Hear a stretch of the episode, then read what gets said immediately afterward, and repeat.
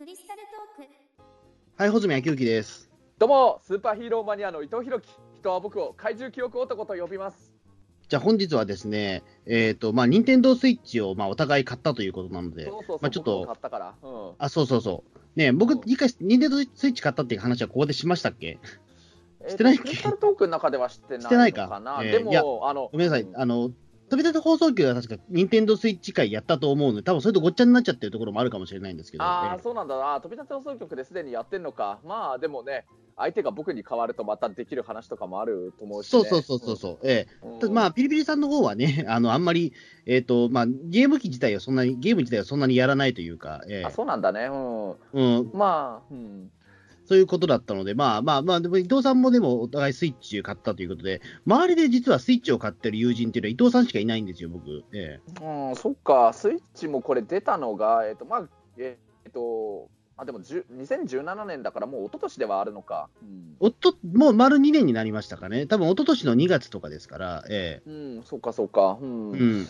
まあ、あのね、まあ、僕もね、僕の場合で言うと、一応ゲームは、あの、まあ、やらなくはないって感じでね、特に、結構これ、うちの一家揃ってなんだけれど、任天堂のなんか機種のずっと歴代のファンだから、だからまあ、その、ファミリーコンピューター、スーパーファミコン、ニンテンドー64、ゲームキューブ、Wii、あと、もう一つの Wii U か、Wii U と、もうずっといろいろね、まあ、あとゲームボーイから始まる携帯機のもう大体のは持ってるからね、だからまあ、そういう話は僕だったら多少はできると思うよ。うん、そうただね、そうですね。はい。うん僕の場合ね、ただここ何年か、もうここ10年くらいになっちゃうかな、あのね、ゲーム機ね、買うきっかけというのが、みんなね、僕、スーパーロボット対戦シリーズのファンだから、あのスパロボ用のそれ対応してるなんかソフト、それぞれのハードに対応してるソフトが出たら、スパロボをやるためにそのハードを買うっていうのがずっとここ10年くらいずっとなってて、だからね、この任天堂スイッチもね、最近スーパーロボット対戦の、スーパーロボット対戦 T っていうやつが出て、はい。スイッチ用のやつで、うん。まあ、あとプレステ4用のもあるのかな。まあでも、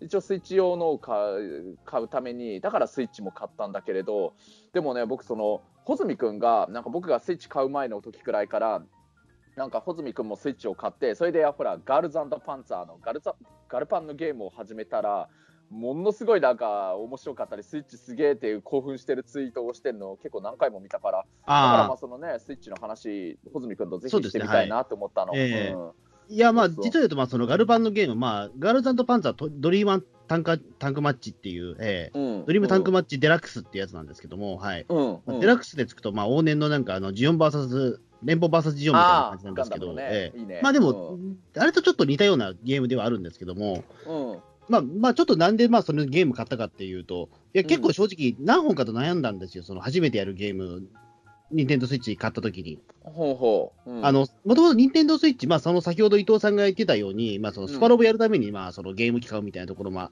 は、と似てるんですけども、そもそも俺、その、スイッチを買う動機っていうのが、6月に出る妖怪ウォッチの新作ゲームやりたいからなんですよ。ほうほう、ええ。で、うん。まあ、なるべくでもその前に、えっ、と、その、妖怪ウォッチのゲームが6月に出るんですけども、まあ、うん。その前にちょっと欲しいなと思ってたんですよ、できれば。うん。ええ。その、同時に買ってもいいんだけども、まあ、ちょっと慣れておきたいというか、そのゲ、その、ニンテンドースイッチの操作自体にも慣れておきたいみたいなところがあったから、うん。なるべく、その、早くみ、その、ゴールデンウィーク前には欲しいなと思ってたんですよ。うん、平成のうちに買いたかったみたいな。そうそうそう、そうなんですよ。ええ。うん。うん、で、まあ、なんか安安いとこねえかなと思って、近くのゲオ入ってみたら、うん。あの、なんとですね、えっ、と、1万6000円で売ってたんですよ。それは安いね。あの、ニンテンドースイッチって、定価3万円で、えっ、と、税込みだと3万、3、3、3万3 4000円ぐらいするのかな、ええうん、まあ僕もほぼ定価に近い額ので買っちゃったよ。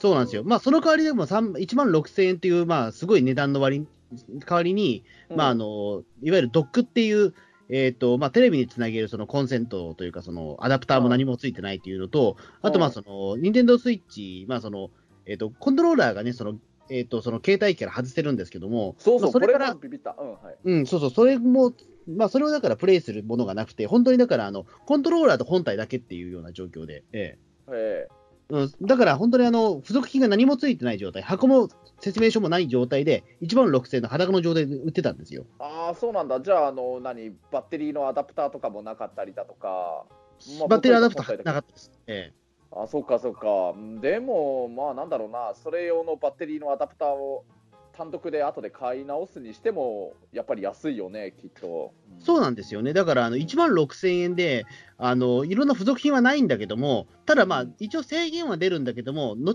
全部その単単品で発売されたりとかするんで、うんまあ、のいおおいを集めていけばいいかなと思ってるんで、うんうんううんん。その必要になったら買えばいいと思ってるんで、まあ、そしても多分ね、3万円以下には抑えられるはずですから、そうだね。ええまあ僕もね、一人で家でスパロボやる分には、このコンセントにつなぐバッテリーのアダプターだけあればもう十分だからね、あと本体があれば。うん。そうそうそうそう、ええ。まあ、一応だから携帯機としては使えるんで、全然あの電車の中ではできるし、ええ。うん。家ではだからそのテレビ画面に映して使えないっていうだけだだけで、他は全然そのゲームは何もする分にはも問題が支障もないので、ええ。うん、そうかいうそうかことにし。てるんですよ。なるほど。うん。まあ、まあ、そういう感じで非常に安く買えたということで、じゃあその安く買えた分を、うんその妖怪ウォッチ買う前に、じゃあソフト1個何か買おうと思ったんですよ。うんええうんで、それがですね、まあ、ひ一つ悩んだのが、その、スパル、あの、あれですね、えっと、スマブラですね、僕。スマブラ、スマッシュブラザーズ。スマッシュブラザーズ。うんあの、大乱闘スマッシュブラザーズ。実は僕、スマブラ僕大好きなんですよ。ああ、いいね。僕も好きだったよ。そうなんですよ。だから、あの、ロギオン時代からスマブラやってて、うん。うん。で、あの、まあ、僕は、あの、あれなんですけどね、その Wii, Wii は、Wii U は買ってなかったんですけども、うん任天堂 3DS をすごい長い間やってて、ほうほう。あの、うん 3DS 版の僕、スマブラは結構ハマってたんですよ。ずっとやってて。うん。うん。ええうんでそれも流れもあるから、まうんあでも、えっ、と、スマブラやりてえな、やりてえなと思ってたんですけども、うん。あの、ただなんかここで今スマブラをやるのも、なんかいいんだけども、うん。まあ今そのお世話になってるそのバーがあるじゃないですか、僕もじゃさん。エコダうん。エコダのもじゃ、うんあそこ実はスマブラができるんで、ああ、なんかあったね。行ったことあそう。そうそうそう、ニンテニンドースイッチ置いてあって、そこでスマブラがし自由にやっていいよみたいなふうに言われてるんで、まあエコダ行ったら僕スマブラできるんで、うん。じゃあいいかな、じゃあ、じゃあどうしよう、スマブラじゃないやつ買おうかなと思ったんですよ。うん。で、そこで残っていたのが、そのガルパンのゲームだったんですよ、そのうん。ドリームタンクマタンクマッチ。ええうん。うん。まあ、あのまあ、せっかくだからその今、ガルパンを好きだし、まあ、ある程度、だからその僕ずっとガルパン好きではあるんだけども、うん。あのちょっとコンプレックスはあったんですよ。うん。あのス？うん。その僕、だからその、えっとガルパンっていうアニメは好きなんだけども、別に戦車が好きなわけじゃないから、戦車の名前を覚えられないんですよ。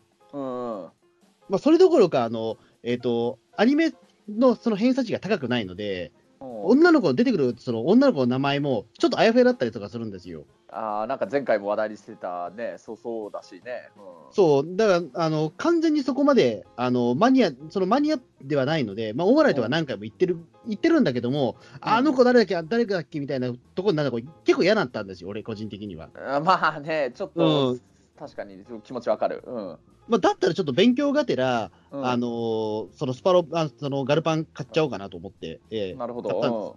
まあ、意外になんかあれなんですよね。まあ、スパロボもそうなんですけども、うん。うん。あのーやれば覚えてくるじゃないですか、ゲームって。そうだね、やればやっぱりそのシステムに慣れてくるしね、覚えてくよね。うん。そうそう、特にスパロボとかはだって、その、今まで知らなかったキャラクターとかもたくさん出てきて、あそうしかそうそうみんな、うんみ似たような顔のやつもいるじゃないですか。ロボットもそうだけども。ええまあそうだね、まあ僕もね、あの高校生になる直前くらいの時からスパラボ、当時スーパーファミコンの時くらいからだったけど、始めたけど、もう一気にそこからは、あの特撮ヒーローとかそれまでの間も好きだったけど、一気にロボットアニメのファンになってってね、そこからもアニメアニメ全体のファンに広がってったから、本当スパラボにはもう本当昔からずっと勉強させてもらってるよね。そうそう。そうそうそう、うんだからねあの、ゲームで何かそのキャラクターの名前であるとかを覚えるっていうのは非常に有効なんですよ。そうだよね。うんわかるわかる。うん。だったら、もうこれはガルパンのゲームを買って、もう覚えてしまおうと思ったんですよ。うん。それで、それであの、えっ、と、ガルパンのゲーム買ったんですよ。うん。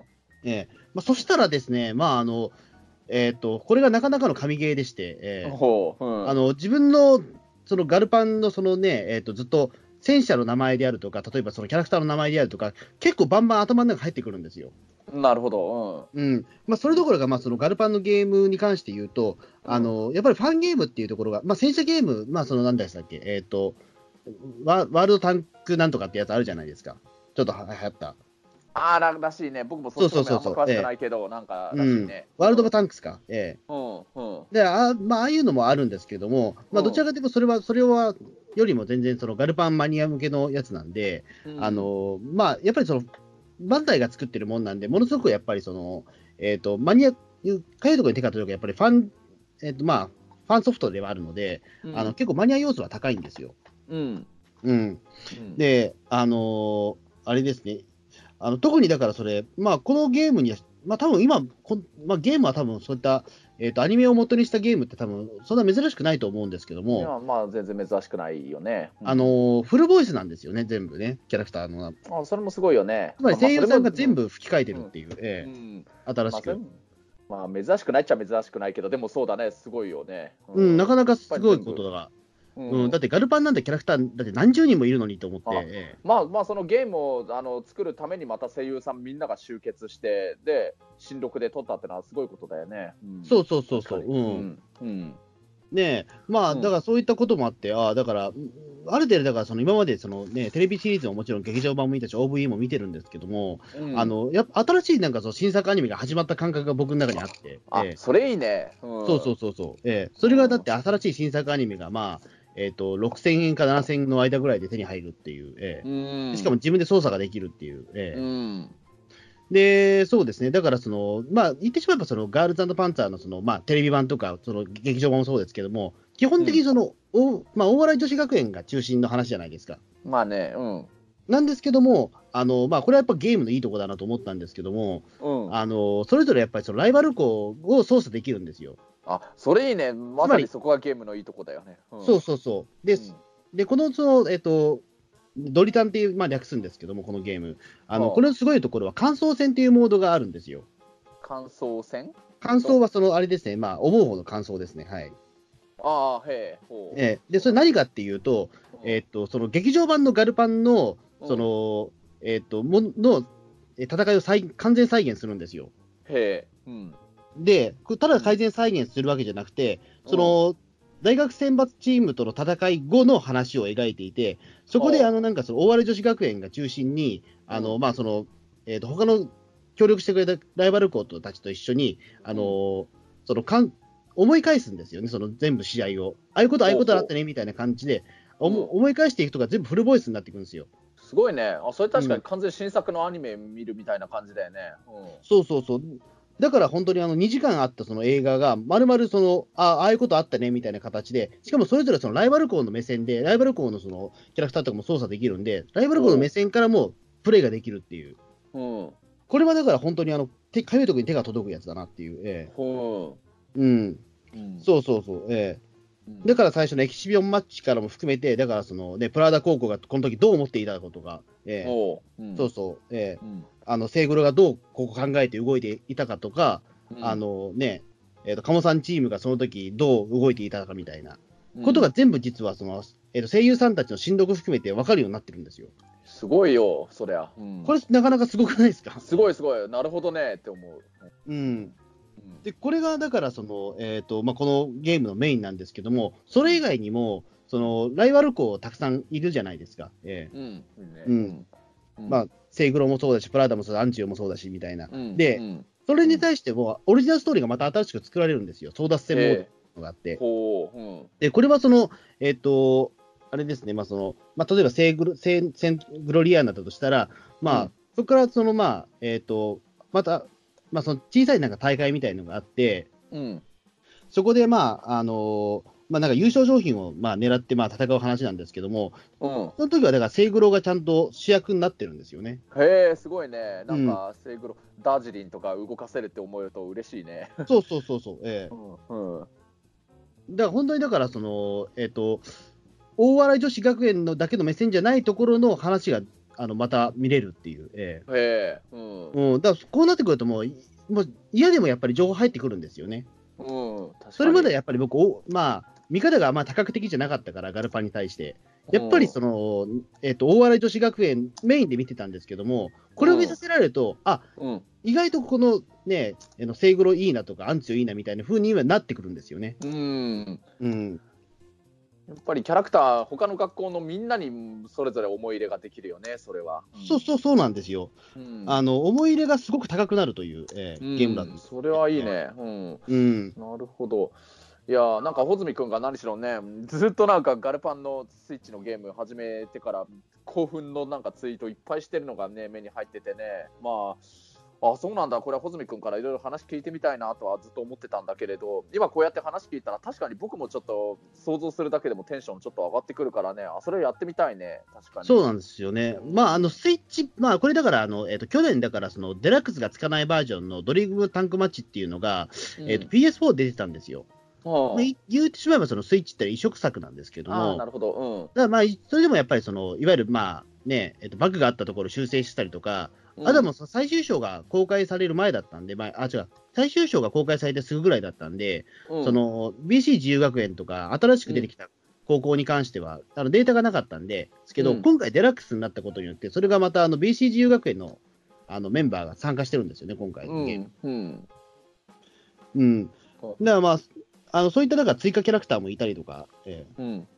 えで、まあ一応調子を取ってるんですけども、まあうんスイッチの方、まあそうですね、スイッチの方はでもあんまり実は売れてないみたいで、ええ。あら、そうなの？いや、でもそれなんか話聞いたら僕も欲しくなるよね、なんか。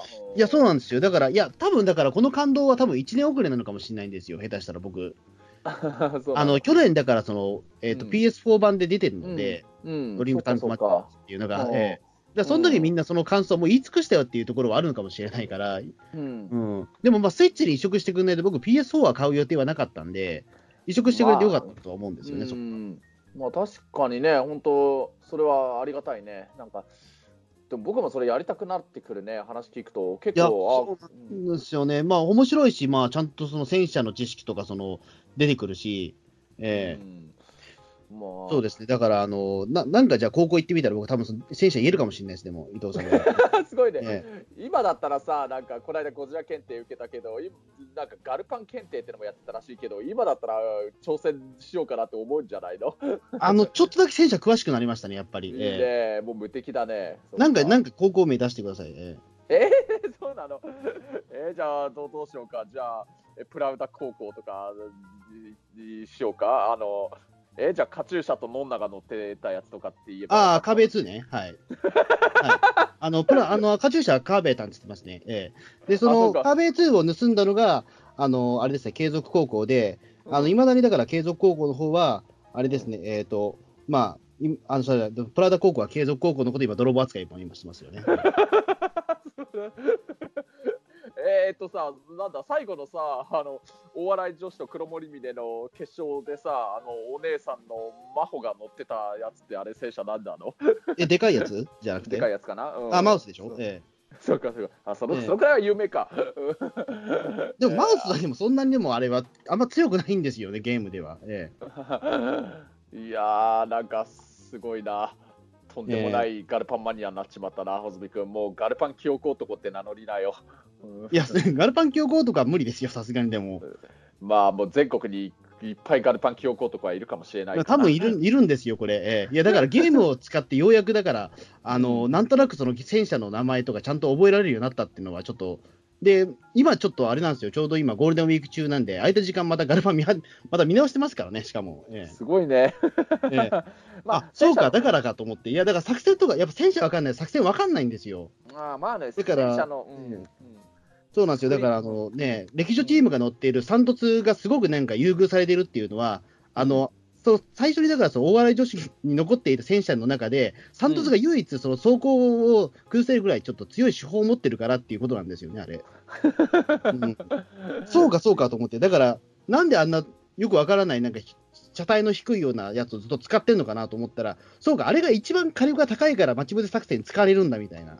うわとかようやく分かってきたんですよ。ええ。ーなんか今だったらもう全然穂積君ってなんか水島勉監督と語り合えちゃうんじゃないの？なんかい。や、多分無理です、それはでも。ええ。いやー。多分はん、ね、サジに詳しい人は多分それも最初から分かってたんでしょうけども、まだそこまで高みにのいけてなかったから、俺、今まで何やってたんだって感じになっちゃってるというか、いえ。やもうぜひここはもうどんどん極めてほしいけどね、まあ俺もできる範囲でもちろん付き合うというか、ついていくというかするけど、あのなんだっけ、あれさ、もじゃさんでさ、なんかガルパンのなんかの穂積君が一日店長のやつやるってのもうやっちゃったんだっけ？これからいや、まだこれからです。えー、これからだよね。5月19日です。えそうそう、5月19ー日。か。えーまあ一応でもね、その名前は使えないので、まああの、ガールズなんとかパンツァーのの場合ありますよって言ってますけど、えー、どっか隠しとかないといけないっていう、えー え。いやー、これさ、何かな、そのよくあの常連さんで来てくれるお客さんの人で、スイッチ持ってる人とかっていたりしないのかな？ー、あどうなんだろうな、でもちょっと、わ多分でも、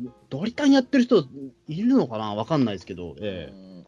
なんかさ、そのテレビにそのつなぐなんかのコードというか、プラグというか、それを用意さえできれば、テレビにつなげてやることできるんでしょ、そのもじゃさんのテレビであまあまあ、もちろん、いや、っていうか、まあ、だってスイッチあるからね、もともと。えうん、えうん、でもあんま詳しくはい言わないですよ。えええうんあ、そうか、そういうのもでも宣伝とかには言えないか、ツイッターとかで。いや、えまあまあ、詳しくは言わないですよ。だからいろいろ。まあまあまあ、でも俺はでもちょっと今、毎日やってるんで、まあ持っていくぐらいはしますけど、えねえ、それみんな別に持っていくことぐらいはするけど、別に何かやることはないかもしれないけど、わうんするかもわかんないけど、わかんないけど。ええあのた対戦モードみたいなのああったりするのかな、それ。あ、対戦はないですね。ええあ対戦はないもんなんだ、対戦ないですよ。あの、対戦はね、あの、あれなんですよ、ネットワークになっちゃうんですよね。ネットワーク対戦になっちゃうんですよね、あれ全部。ああ、なんだ、やっぱりな、僕ももうなんか、昭和生まれの平成世代の人間だから、どうしてもゲームで対戦っていうと、いまだにみんなで集まって、テレビ画面を見ながらみんなでコントローラー持ってやるものっていうイメージ持っちゃうからな。まあそうなんですよね。まあまあ、でもね、まあネットワーク対戦、うーん、そうですね。まあ、まあ、まだ僕ネットワーク対戦、ドリタンではやってないんですけど、まあいつかやりたいんですけども、うんうんうん。スパロボはネットワーク対戦ないんでしたっけ？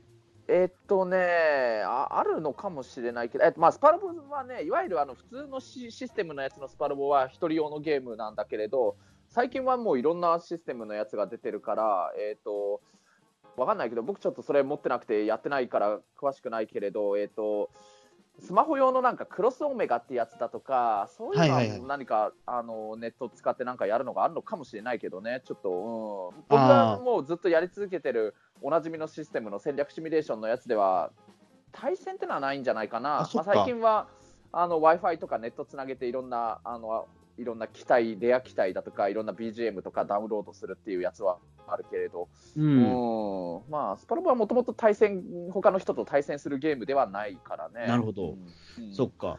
うんなるほどな。うんなるほど。じゃあ今、スパロボの方はだから、えっ、と、もう、まだでも、クリアはまだ行ってない感じですか、でも。まあ、僕も空いてる時間使ってすごくまったりやっていくから、今、ようやく第10話くらいまで行ったところあだけどね。あでも結構進んでますよね、多分10話って、でも。うんまだマジックナイト、レイアースとかはまだ出てきてないくらいのとこだけどね。うんあなんか、レイアースはでもなんか登場が遅遅そうな気がしますよね、なんとなくわかんないけど。ええあのーキャプテンハーロックは出てきて動かしたよ。あ、うんハーロックはもう出てるんですね。うんええもちろん井上真紀夫さんだよ、声は。うん、え、新録ですか、それ？新録だよ、もちろんあ。すごいですね。まだ、あの、声出るんですね。そうだね、うん、まあ、まあそうだね、まあ、スパロボはそうそう、まああのね、システムとしてはね、まあもう 3DS でやってたやつのスパロボ V とかスパロボ X と同じような感じのシステムだから、まあだから慣れるのはすごい早いけれど、まあでもなんかキャラクターの動きとかはやっぱりちょっと気持ちちょっと綺麗になったような感じはするね。うんそうですね。いや、僕はだから昔、そのスパロボ、どこまでやってたかな、その Z, Z ぐらいまで一応やってるんですよ。ああ言ってたもんね。うんでもクリアはできてないんですけど、全部。うんええうんあのーなん、あとだから、その携帯、まあ、その携帯機とすごく相性がいいのは知ってるんですけども、スパロボ自体が。うんええその据え置きよりも。うんただ、なんだろうな、あのーえっ、と、なんか、い任天堂アドバンスとかで出たスパロボとかだと、なんかその声が実装されてないやつとかあるじゃないですか。されてないね。ゲームボーイアドバンスはまだされてないや。あそうそうそう。ああいうのを見て、楽しい、楽しいのかどうかよくわかんねえな、みたいなのがあって。でもスパロボ一番最初は、ね、スーパーファミコンとかの時代の頃はまだ声何もないわなかったわけだから、ね。いやまあそうなんですね。うん。うん。なんだけど僕、初めてやったスパロボが F からなんで、うん、F 喋るもんね。うん。あの、あまああれはだから本当に、あの、初めてふ、あれですか、ぜ全員喋るってことになったんでしたっけ？それまではあってましたっけ？なんか。あーえっ、と、厳密に言うと、新スーパーロボット対戦からなのかな？ちょっとしゃうん喋るようになってるというか。ええうんうん。あ、そうか。えっ、と、フルアニメになったのが F からなんでしたっけ？確かでも。えっ、とあ、フルアニメというのは、あのキャラクあのロボットが攻撃するとか時とかにすごい動くようになったのってパンチとかだと、本当になんかパンチしたりとか。ええっ、とね、アルファからかな。アルファから？あ、そうか。モーションが細かくなったのはそこからか。そうそう、僕細かくなったのはアルファから。うん、まあ、あの、ちょっと細かい動きは。そうか、まだ、あれか、ほとんど動かないのか。う。うんん。まあね、まあ、ビームサーベルとかしたら、本当にビームサーベルって切るとかくらいならやると思うけれど、すごいやっぱり細かくアクションするようになったのはアルファくらいからだと思うけど。うん。そうですね。だからそういうので、やっぱちょっといちいち感動したので、うんあ、の、なんかその、昔ながらのスパロボっていうのはちょっとやる気が起きなかったというか、ええうん、昔のスパロボ的なものはやっぱり、えまあ、昔のスパロボもやっぱ難しいからね、それこそ穂積君が一番最初 F から始めたって言っても、よくもまあそんな難しいスパロボから始めたなと思ったんだけど。当時それしか手に入らなかったっていうのは そうなんですけど、うんええあの、まあけ結局最初のスパロボしか手に入んないし、当時は。えうん、まあそうだね。まあ、えうん僕もね、あのー歴代の、まあリ、リメイクして、プレステでリメイクししたやつだけど、あのー第2次スパロボから第3次とか EX とか第4次とか、もちろん F とかも一応やってはいるけれど、本格的にもう最後までクリアするまでハマり出したのはやっぱアルファになってからだね。うん、まああのその頃くらいからやっぱりライトユーザーにもちょっと優しい比較的難易度がそれまでみたいにべらぼうに難しいやつではなくなってきたからだからまあやりやすくはなってたんだけどね。うん。うん。うんそうですね。だから、あの、まあ、やっぱり F は難しかったっていうか、僕だって、多分、5話ぐらいでやめてますね、確か。難しくて。ああ、あとはね、やっぱロード時間も長いしね、あと本当、当時のやつってやっぱ戦闘アニメーションカットできないからね。あ、んそうだ、カットできませんでしたね、昔。うんそう、え難しい上に戦闘アニメーションカットできないから、それはやっぱりダラダラしすぎだなってなっちゃうかもしれないね、今の感覚だと。うんえうん。うんそうですね。だからまあ、結構スパロボはもう、や、ずっとやってないんですけども、もう10年以上。うん。ええ。うん。うん。まあ、時々 YouTube とかで、まあ、違法アップロードされてるやつを見たりはすることはあるんですけども、ええ。うん。うん、アニアニメだけ。ええ。うん。まあ本当ね、なんだかんだもう昔ながらの穂積君のやってた F とかくらいの頃からの基本のシステムは変わってない王道システムのスパロボはもうずっとやり続けてるな、本ああ、あのそっか。当。うん。うん、そっか。スパロボ T もあれですよね。PS4 とスイッチ同時発売ぐらいなことになってますもんねあそう。そう、このスパロボ T 最新のやつもね、PS4 版とスイッチ版があるんだけど、ただ僕もね、それこそゲームの据え置きのスパロボで最後にやったのは、それこそ Z かもしれないから、それからはもうずっと携帯機のゲームでやってるから、まあ、あの据え置きのハードと携帯機のハード、両方どちらかから選べるっていうソフトも結構最近出たりするんだけど、みんなやっぱり携帯機の方を買ってやってるから、うんうん。まあ、だからね、みんなその DS、DS とか 3DS とかスイッチとか、まあ、あるいは PSP とか PS ビータとか、それでもうずっとやり続けてるかな。うんなるほど、そうですよね。まあ、まあ、今でも本当、子供の頃を考えたら、その PS4 と、例えばまあうん PS と、例えば任天堂64で同じソフトを出すって考えられなかったじゃないですか、昔は。うーん、そうだね、子供の時というのがいつくらいまでかによるけれど、あの例えばスパロボに関しして言うと、あ、まあでもスパロボはでもあれか、セガサターンとプレステ出てたのか。そうそうスパロボそういう前例はあったのか。スパロボ F はそうあのセガサターン版とプレステ版があった。で最初に出たのはセガサターン版だったんじゃないかな。うえうん。そうだね、それははっきり覚えてるね。んそうだそうだあの、うんあとはね、今ちょっとやれてないんだけれど、結構僕、あの実況パワフルプロ野球とかも好きだったんだけれど、あ、はいはい、パワープロ。あのね、え高校生くらいの時に出てたパワープロのやつだと、それこそそのプレステ2版と64版の、まあ、同じソフトだけど、それ出てるっていうのはあったような気があした。うんえなるほど。うんだ結構だから今、普通にだからその PS4 版とスイッチ版で結構同時発売しちゃうんだなっていうところにちょっとびっくりしたというか、えまあ、どちらかのハードしか持ってない人もいるだろうし、うんそうですねだってまああのえうん。まあ、任天堂のファンの人もいるし、そういうソニーのプレステシリーズのファンの人とかっていうのもいるかもしれないしね、まあ、あとは本当その、テレビにつなげる据え置きゲーム派の人もいるだろうから、そういう人はプレステ4でやるのかもしれないし、携帯ゲームの方が好きっていう人はまあスイッチでやるんだろうしね、うん。ってなるかも。うえん。ーまあ、スイッチの良さは、まあ、結局、据え置きとも、その、携帯にもなるっていうところではありますが、うん。ねまあ今のところ携帯機で使ってないけど、ええ。うん。まあ、僕も携帯機として、もう本当、DS や 3DS の延長みたいな感じでやってるけど、ただ、まあ本当、このスイッチって名前いいなって思うよね、テレビとつなげるやつにもいわゆるスイッチできるわけだからね。そうですね。うん。まあでも本当にでも一回テレビで見ると感激しますけどね、本当にでも。うえ。うん、おおまあだから、ええ。うん、本当そのね、そうか、ガルパンのそのゲームとかもね、あのなんなら穂積君が、穂積君が誰かがやってるのをみんなで見るっていうのでもいいかもしれないね、どこかまさに感想戦の感想戦を行うみたいな。ちょっとそれすごい見てみたいかもしれないね、それ。うーん、まあでも、あれですね、でもなんか、なまあ、ああいうのはでもなんか、みんなで見るっていうものじゃなないような気もするけど、ええ うん。うん。まあでも、まあ、ガルバンのゲーム、非常にでも面白いですし、まあうん本当にだから、あの知識深められるのは良かったですね、でもこれで。いいよね。うん。やっぱり本だけの情報だと、やっぱり全然、その文字情報だけど頭入ってこないものもあるから、うん。うん、やっぱ本当こういうスパロボもそうだけど、そういうキャラクターゲームっていうのは、ゲーム自分で動かしてプレイすることによって、いろんな設定とかキャラクターとかそういうのを覚えられるっていう、その覚えられる楽しみがあるからね、本当これは昔から本当そうだなって思う。ううん。ん、だから本当にあの、まあ、スパロボもやっぱりね、あスパロボからやっぱり僕も知ったこと結構多かったですからね、物事が。そうそう。うん。まあ、スパロボきっかけでファンになったロボットアニメなんかものすごくたくさんあるからね。うん、そうそうそう。ね。うん。だまあ、ちょっとだからね、えーまあ、任天堂スイッチ、まあ、とりあえず僕、本命はまあ6月6日のまあ妖怪ウォッチなんですけども、えーうん。まあ、それまでうん。まあとりあえず、えーとうん。まあ、ガルパンの方はまあちょっともう少しやりたいなとは思ってます。え。はい、うん。まあ、いつか機会があったら、そのガルパンをやってる穂積君のプレーを画面で見てみたいなっていうのはあるよ。